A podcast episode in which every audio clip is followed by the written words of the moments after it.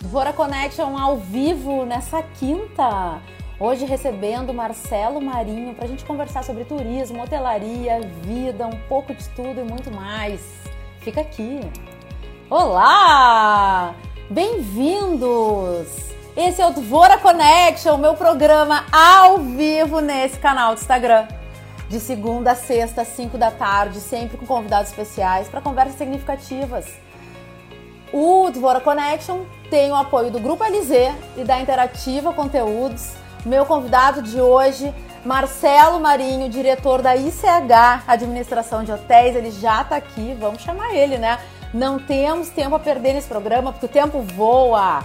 Ontem a entrevista com o Thiago Matos, gente. Quando fica bom, entendeu? Entra aquela contagem regressiva, uma loucura. Então vamos lá. Contagem regressiva, assim, de um minuto é sacanagem, né? Que dá aquela, aquela ansiedade de querer falar tudo. Bem-vindos! Oi! Uh, e aí, Dé?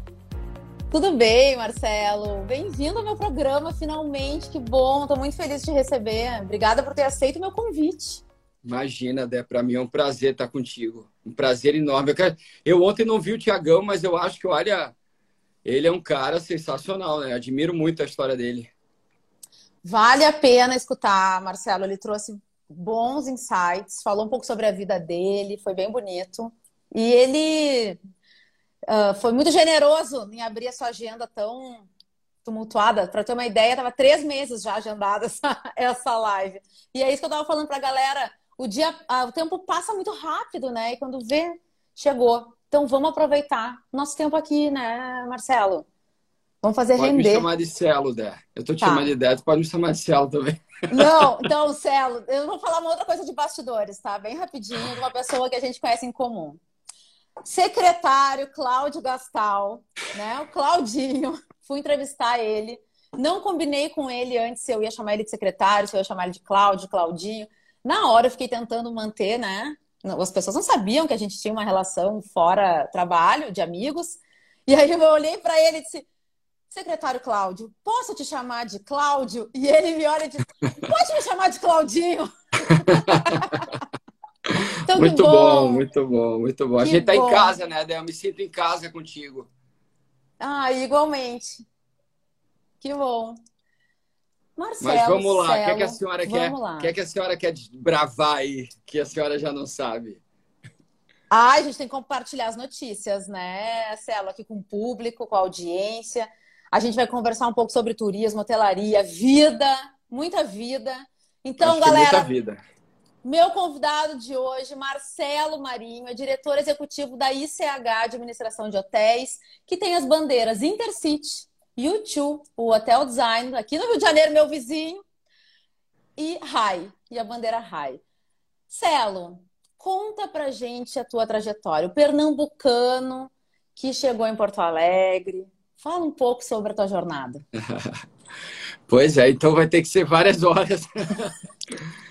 Mas é engraçado, né? Porque eu sou pernambucano, sou de origem pernambucana, com muito orgulho, né? E, e saí de Recife aos 21 anos. Uh, e, fui, e fui complementar meus estudos em Nova York, então fiz um mestrado lá fora. E nunca mais voltei para Recife, a não ser uh, por lazer, para visitar minha família. Todo ano eu tento ir uma, duas vezes. Uh, adoro a terra, mas eu terminei voltando para o sul e, e, surgiu a oportunidade de eu me juntar à Intercity. Uh, e cá estou há 16 anos. Cheguei muito jovem, cheguei com 26 anos. Hoje estou fazendo 43 no final do ano. E terminei fazendo família, que hoje me sinto um gaúcho, um gaúcho com um sotaque estranho, né? É engraçado que o pessoal de Pernambuco fala que eu estou agauchado e o pessoal do Rio Grande do Sul nota o sotaque pernambucano. Mas é muito engraçado que com a coisa do YouTube, as pessoas, e o, e o pernambucano chia muito, né? Muito E aí é, o pessoal acha que eu sou carioca. Então, e tá bom também que eu tenho um pedaço grande da família no Rio de Janeiro, adoro. Mas uh, a minha trajetória, em poucas palavras, é isso. Sou um cara que, que sou formado em turismo, né? Eu sempre tive uh, o turismo na, na veia, eu venho de família hoteleira, né? Eu nasci nesse meio, então é uma coisa é uma coisa meio óbvia, acho que corre no meu sangue.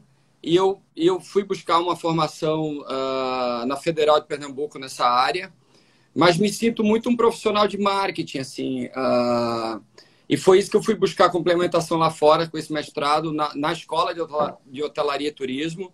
Uh, e passei lá cinco anos. Eu, eu terminei os estudos em dois e terminei sendo contratado por uma empresa americana e que para mim foi outro mestrado, porque tem uma, uma experiência internacional lá fora é muito bacana, né?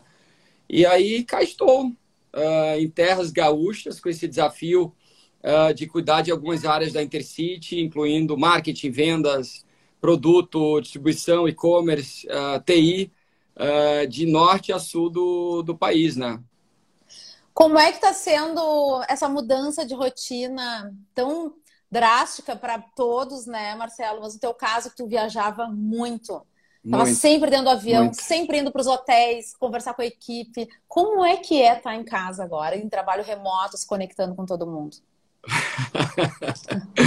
pois é, eu, eu acho que as pessoas até viajam mais. Eu me dei conta que eu via. Eu conversei outro dia com o Ricardo Freire, que é um ícone, né? Para mim foi um prazer enorme bater esse papo com ele sobre hotelaria, sobre turismo e tal. E ele, e eu me dei conta, eu achei que o cara via, morava no avião e eu me dei conta que eu viajo mais, mais do que ele.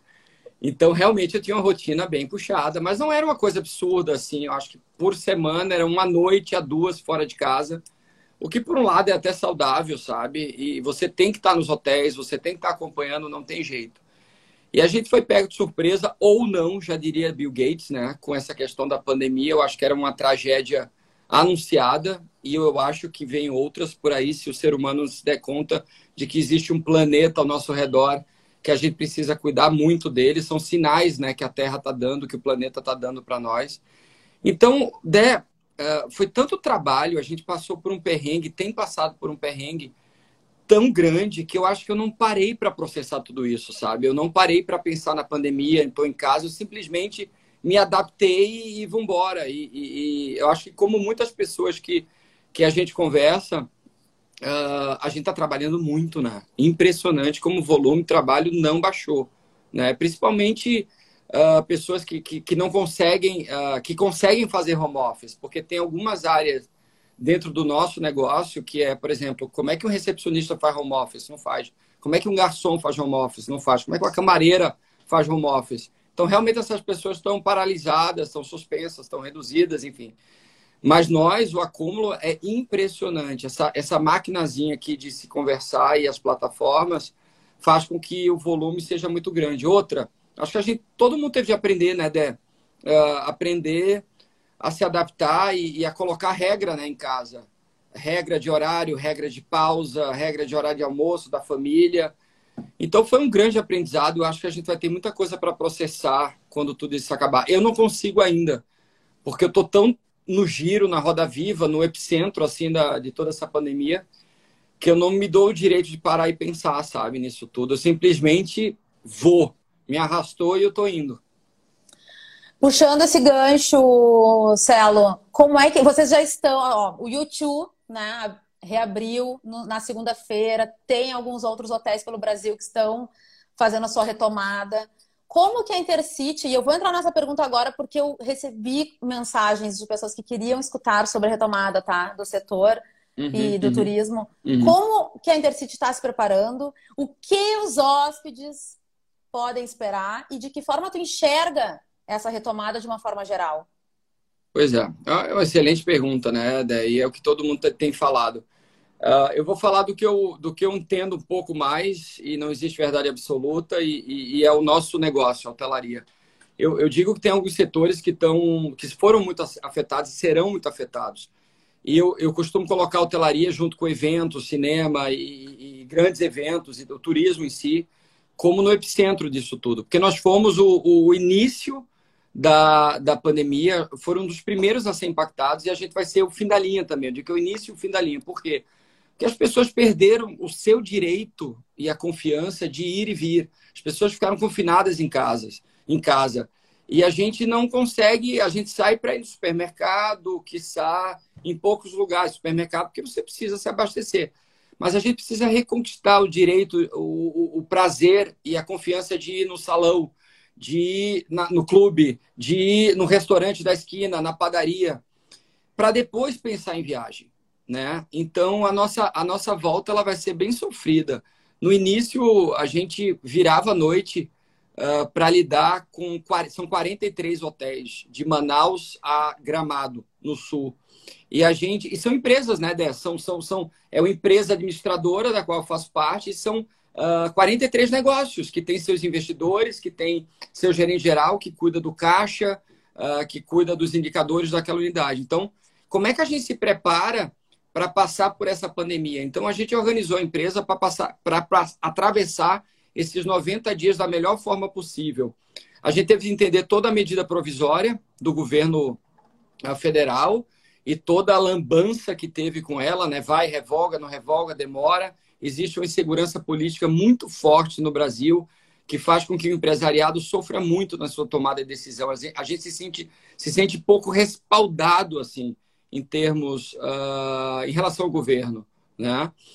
Mas sobreviveremos, né? E passado esses 90 dias, a gente acreditou que ia ter um, um julho melhor e não chegou ainda. O Brasil ainda não está no estágio, no estágio de, de retomada, mas sim, nós já abrimos, nós fechamos 70% dos hotéis e agora a gente já está com 70% dos hotéis abertos. Nesse meio tempo, a gente teve de se preparar para esse novo momento, que é o momento uh, onde o foco é segurança. Né? Então, a gente foi buscar referências, principalmente no setor hospitalar. Né? Uh, a gente contratou, até antes da, de, de, desses, de colocar no ar os protocolos da Intercity, a gente foi buscar uh, um infectologista. Tem muita fake news, tem muita bobageira, tem muita coisa repassada de forma inconse é, inconsequente.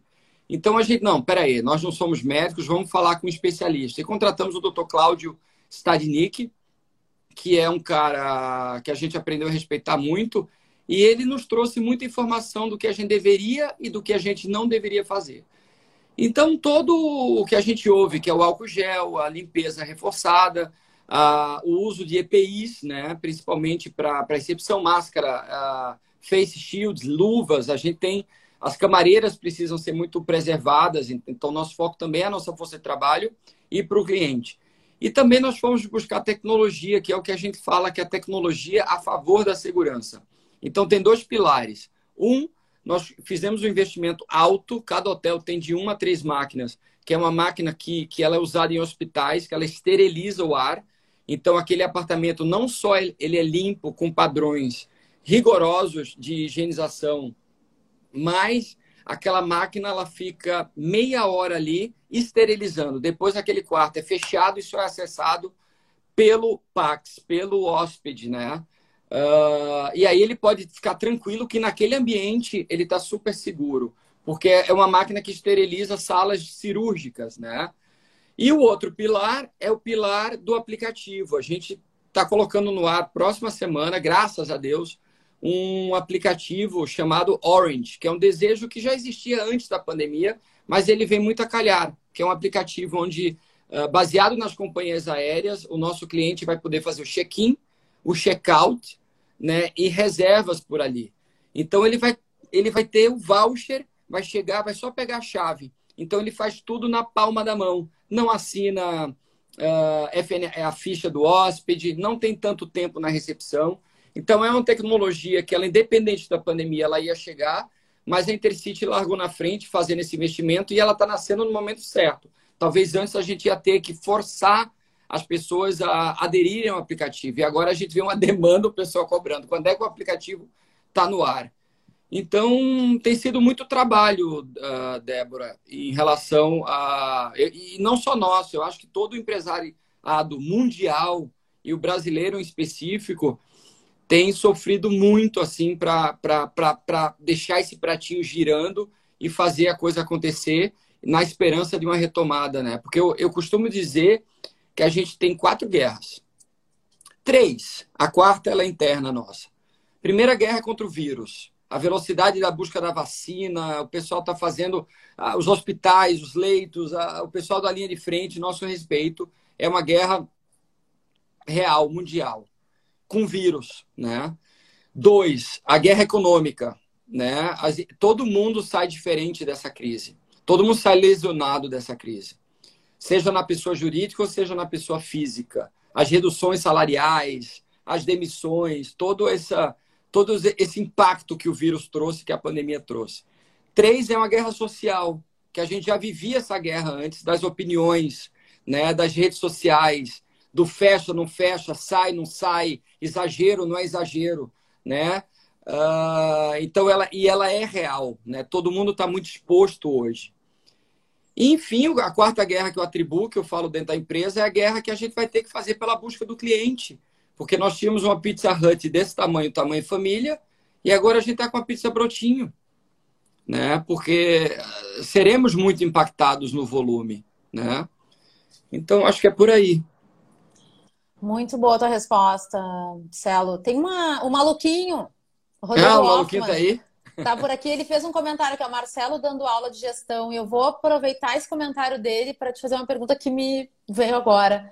Como manter tu gestor, né? Tu, tu comentou no início da entrevista, eu não parei, né? Eu tô não, envolvido, tô não. trabalhando. Como manter a equipe motivada? Tua equipe, é, Olha, a direta Débora, e a indireta é. motivada. A direta e a indireta. Hoje eu fiz três uh videoconferências né, com, com a equipe. A gente, hoje, graças a essas plataformas, a gente está conseguindo se comunicar de uma maneira mais assertiva, olho no olho.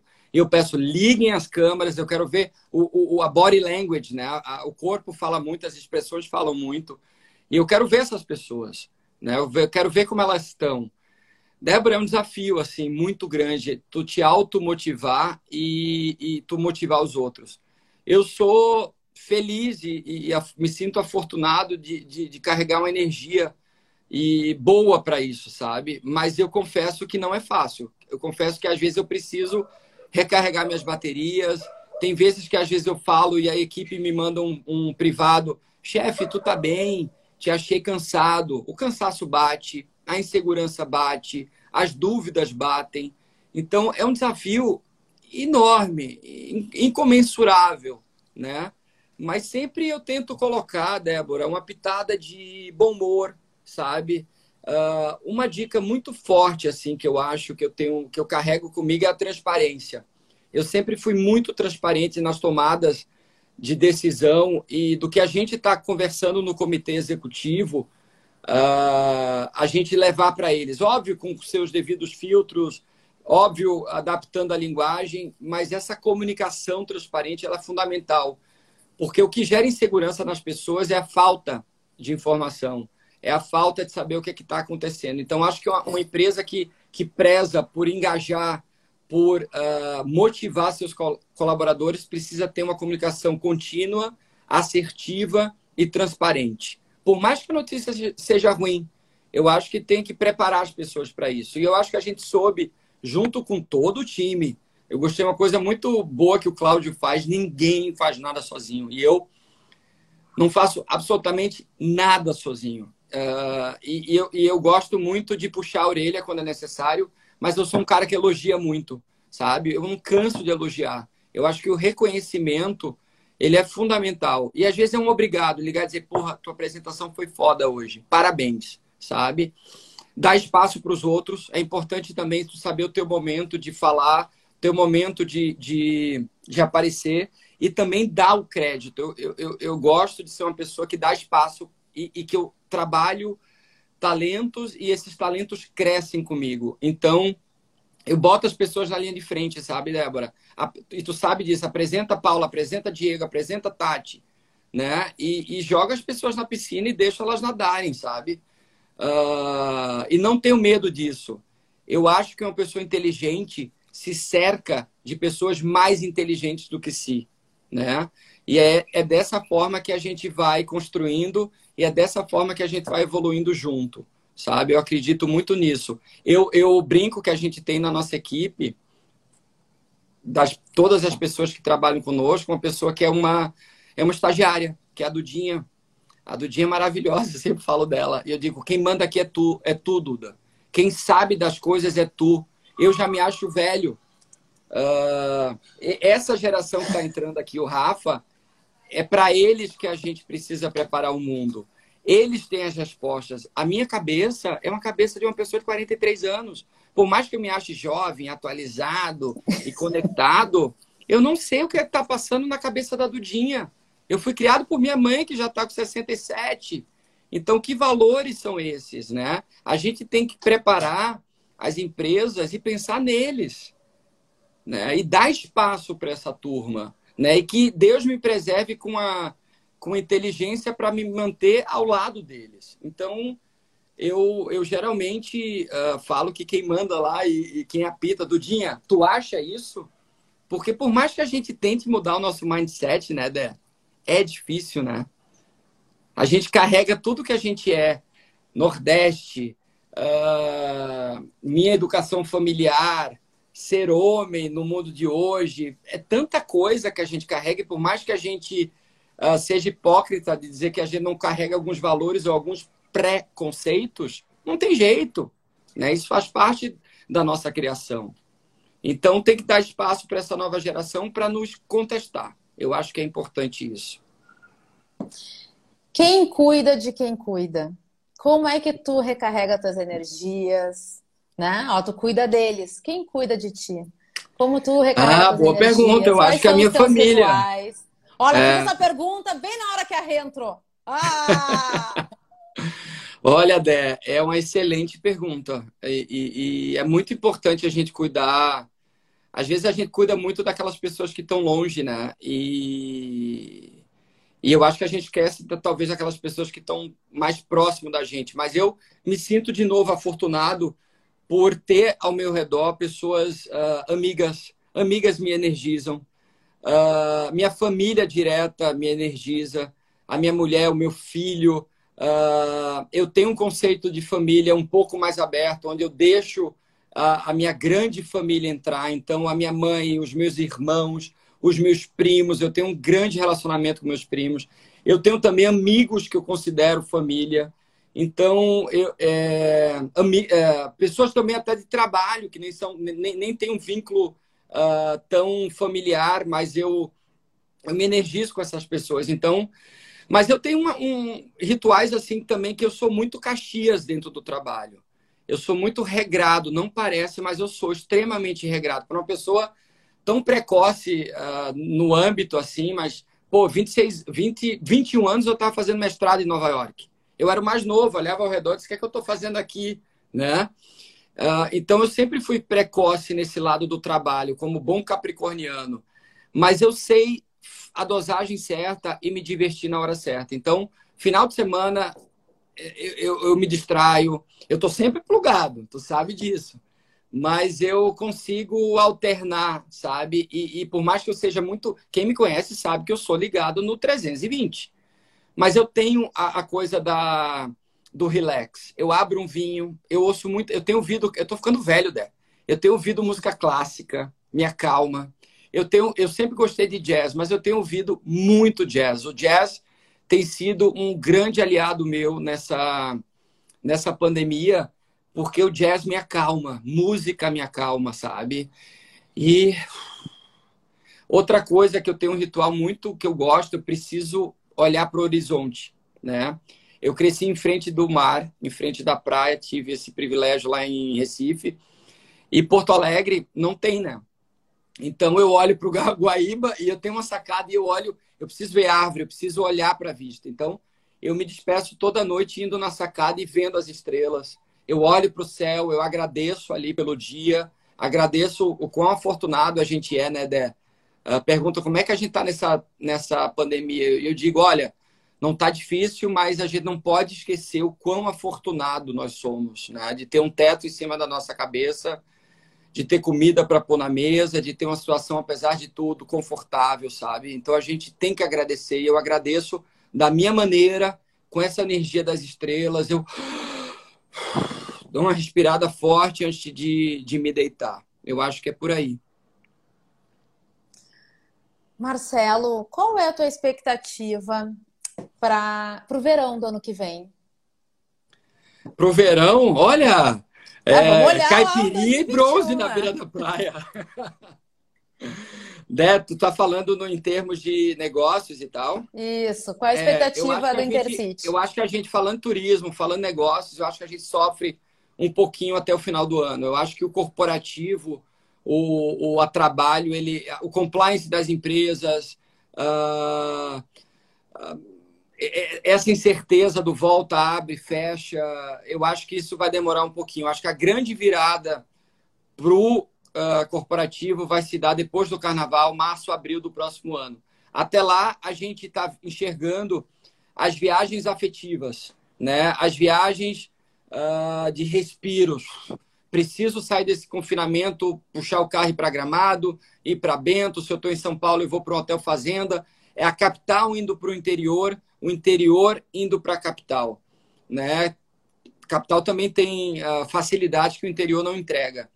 Então são essas viagens de curta de curta duração. Então, e viagens afetivas, vou visitar minha tia, vou visitar um primo, vou ver um amigo. Então, isso está ocorrendo não só no Brasil, quanto no mundo todo.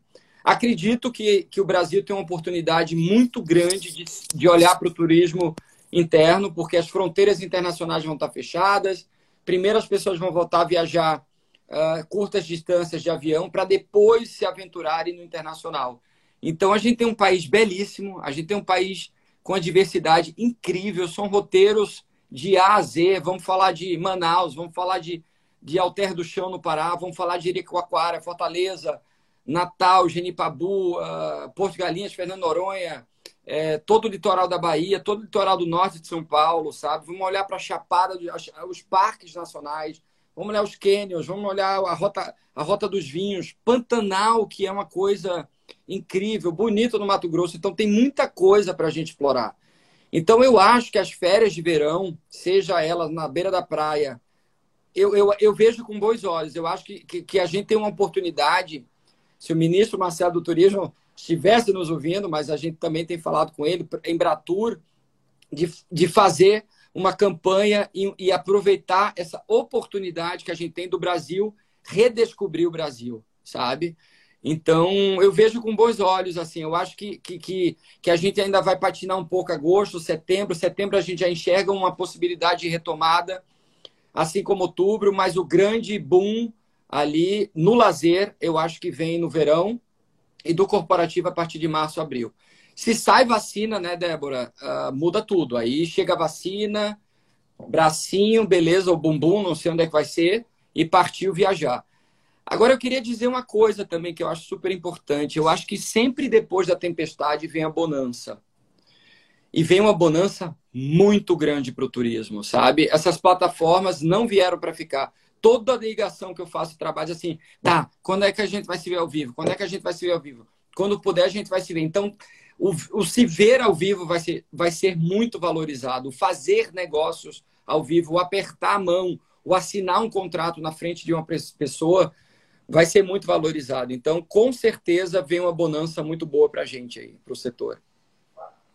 Para quem chegou agora, esse é o Dvora Connection, o meu programa ao vivo de entrevistas aqui no Instagram, de segunda a sexta, às 5 da tarde, sempre com convidados especiais. Amanhã, às 5, recebo o Roberto Calage para a gente trocar ideias sobre jazz, música, oh, jazz, eu adoro. É, não, tu falou. Ô, Dé, por sinal, tu tá já. muito bem aí. Com essa voz de radialista aí, tu tem uma voz boa, tu tá muito bem aí com. Tem que seguir essa carreira aí de apresentadora. Olha, vamos ver, né? Vamos ver o que vai acontecer. Celo, estamos na reta final. Olha aí, alguém tá dizendo. A Carol, ó, a Caroline Moura, a Carol. Ih, a Carol, nossa. A Carol. Vontade de viajar tá gigante. É, é ou não é, Carol? Partiu, né? Olha o Gego. É isso aí, ó. Eu nem tô lendo os comentários aqui, mas é, é isso. Fala. Marcelo, independente de qualquer coisa, como que tu deseja que seja o futuro? Ah, independente de qualquer coisa. Ah, eu acho, eu acho que o futuro tem uma premissa na vida, né? Eu acho que a gente tem que ser feliz. Cada um tem que buscar a sua felicidade. Uh, mas esse, é um sentimento uh, pessoal. Mas eu Olha, Dé, eu, eu, eu, eu, acho que, eu, eu acho que a, humanidade, nós, a gente resolveu nascer num período difícil, de transição, né? Não que os outros não tenham sido, acho que toda, toda época tem, mas eu acho que em relação à natureza, eu acho que a gente precisa buscar um mundo com mais respeito. Respeito é uma coisa muito importante. Respeito ao próximo, respeito ao vizinho, respeito à diversidade, respeito à natureza. Eu falei isso no início, a natureza, uh, ela está ela tá pedindo socorro, sabe? Se tu olhar para trás e ver os depoimentos do, do Bill Gates, ele falava nisso. E eu acho que se a gente não fizer os tsunamis que ocorreram, uh, os extremos de temperaturas nevásticas, isso são sinais. Então, eu espero um mundo mais equilibrado, um mundo mais desacelerado. É, um mundo sim capitalista, um mundo sim com trocas, um mundo sim com acesso com tecnologia, mas que a gente saiba preservar nosso meio ambiente e que as pessoas tenham espaço. E também eu acho que uma coisa importante, com mais igualdade social. Eu acho que os, os gaps sociais na nossa. que a gente criou, né, Débora? Na, na nossa. Uh, no nosso período, na nossa fase, são terríveis. Dentro do Brasil, em outros países da América do Sul, em países asiáticos, olhando para a África, a gente precisa. Olha, olha os Estados Unidos, que é dito, eu, eu, eu vivi como americano durante cinco anos, e olha toda essa onda uh, antirracismo que está acontecendo no país Estados Unidos, que a gente acha que está tudo ok. Não está tudo ok. Né? Tem muita hipocrisia ainda. Mas eu costumo dizer que, que, que precisa girar, a roda precisa girar. Tu não vai convencer um velho numa cabeça, alguns sim, não quero generalizar, a enxergar de uma forma e não é culpa dele, sabe, Débora? Existe uhum. um conceito que eu estudei na faculdade, nunca me esqueça essa professora de arqueologia. Eu estudei arqueologia, acredite se quiser. E ela trouxe um conceito muito que eu achei muito bacana, que eu tento carregar comigo, que é de etnocentrismo. Eu não posso chegar lá na Arábia ou num país árabe e dizer tá tudo errado aqui, sabe? uh, aquilo tem uma razão, tem um contexto. Então a gente precisa enxergar os valores dos outros sem julgar, com os óculos dos outros. É muito fácil essa geração nova chegar e criticar, mas tudo tem um porquê. Por isso que a coisa precisa evoluir. Por isso que é, precisa existir o diálogo, né? Então é isso, botar fé nessa nova geração e a gente é que cria nossos filhos. Nossos pais nos criaram, né? E aí eu tenho eu, me, eu, eu como pai sempre me pergunto, o que é que eu quero passar, o que é que eu quero meu bom passar para o Rafa e o que é que eu quero deixar para que ele seja melhor do que eu, né? Eu acho que é um exercício muito forte a ser feito. Sim. Muito bonita a tua mensagem. Antes de eu chegar na última questão eu quero só registrar uma coisa, não posso deixar passar aqui, ó, que eu tenho três pessoas que estão na cadeira cativa aqui do, do, do Vora, com a hashtag Nizano Dvora, na segunda temporada. Nizan Gonais, eu me espere. Me espere. Nizan tá conosco aqui?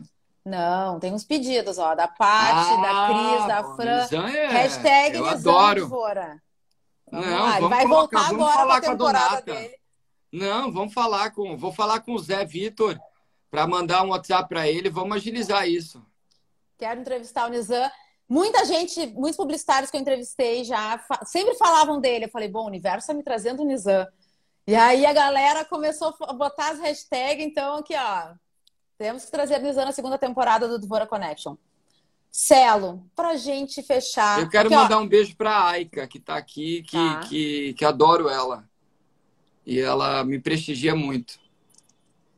A gente. Ó, tá uma chuva de amor aqui também, ó. Vários corações subindo. Olha Celo, só. pra gente encerrar, porque temos um evento virtual no arroba do YouTube Rio. Convidamos todo mundo para quando fechar aqui. Vamos assistir a live do YouTube. Deixa uma mensagem positiva, inspiradora para quem está nos assistindo. Embarca nesse avião que tu, tu começou. Bada! Eu vai. já falei tanta coisa. Não, foi lindo. Positiva. Mas deixa uma mensagem final. Ah, eu, eu tá tenho dito uma coisa, sabe? Eu tenho recebido, eu tenho recebido muito. Ah, vai passar, vai passar, vamos sair forte. E quando eu olho para tudo que a gente passou, eh, está muito difícil, né? E, e a gente não vai sair mais forte, a gente vai sair muita paulada. E eu não acredito tanto na mudança das pessoas tão rápido assim, sabe, Débora? Tem que, tem que fazer muita terapia, tem que ter muito autoconhecimento para mudar. E, e, e, enfim, claro que, que né, ao longo do tempo tu vai evoluindo como, como ser humano.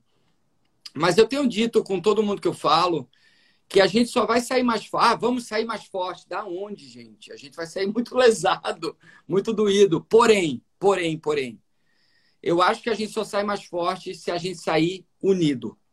A união faz a força. Eu digo, se a gente é, somar esforços, se os setores se unir, e quando eu falo isso, é o hotel com a agência, a companhia aérea, a assessoria de imprensa, o marketing, a, gente está surgindo várias, várias a, a ondas solidárias né, de pessoas agregando. Se a gente realmente se der as mãos e se unir, a gente sim consegue sair mais forte. Porque se a gente não se unir, a gente sai com a paulada, um galo e uma sequela bem forte. Então, acho que a minha mensagem é essa, sabe? A gente precisa flexibilizar, se dar as mãos e ajudar uns aos outros. A gente tem que entender, e olha, e olha quão filosófico é essa pandemia, né? Ela, ela, ela não tem cor, ela não tem raça, ela não tem nível social, tá todo mundo no mesmo barco. Tem uma mensagem muito subliminar aí, e é do Japão a Patagônia, sabe? Não escapou ninguém, ninguém está imune.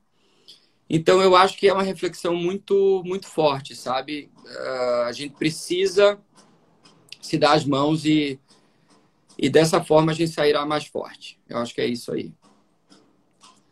Celo, muito obrigada. É sempre muito bom te escutar e ter essas conversas frente a frente contigo. É um prazer te ter como nosso cliente também, né? Aprender, desenvolver coisas legais junto com vocês. Eu agradeço muito a confiança, a amizade, porque, né? Temos também uma relação muito bacana, familiar. Que são as melhores, né? Aquela amizade que, que se tu consegue trabalhar com um amigo, essa é uma amizade de verdade, né, Dé? É. Com muito respeito, né? Aham. E, e eu é que te agradeço. Para mim é um prazer. Tu sabe que tu é uma pessoa importantíssima na minha vida. Uh, tu diz que tu aprende muito comigo. Eu aprendo muito contigo. Tu apertou botões em mim e me deu possibilidade de, de me mostrar mais vulnerável em diversas situações que tu sabe quais são. Então eu queria aqui também deixar meu agradecimento. Faço parte de um momento muito bonito da tua vida, tu com o Michael, né? Uh, então, é, uma, é uma, algo que eu levo muito a sério e carregarei para o resto das nossas vidas. Então, fica meu agradecimento aqui também, tá? Beijo. Arlene! Beijo, galera! Tchau, Gente, Celo. deixa eu fazer meu merchan. vamos agora sair, vamos agora sair dessa live e se plugar no arroba, eu vou escrever aqui arroba e o tio Rio, porque tá rolando um sunset muito legal do Joe Kine, que é um puta uh, ah, DJ, tá? E fez aquela música carioca que é super badalada. Então vamos dar um oi para ele, vamos contribuir aí. Vamos se ajudar também, vamos dar as mãos, tá bom? Todo mundo para lá. Beijo, César. Beijo, Dé. Tchau, tchau, tchau, tchau. Obrigado. Galera, obrigada pela presença, pelos mil corações. Espero vocês amanhã, 5 da tarde, aqui comigo, Débora Tessler e o Roberto Calage, publicitário, diretor de cinema, produtor musical, uma baita referência na comunicação, para a gente fechar a semana numa vibe de conversa de fim de tarde. Lembrando, semana que vem é a última semana da primeira temporada do Dvora Connection. Divulguei isso ontem na live com o Thiago Matos. Tudo fica salvo aqui no IGTV Muitos beijos. Vora Connection tem o apoio do Grupo LZ, da Interativa Conteúdos. Até amanhã.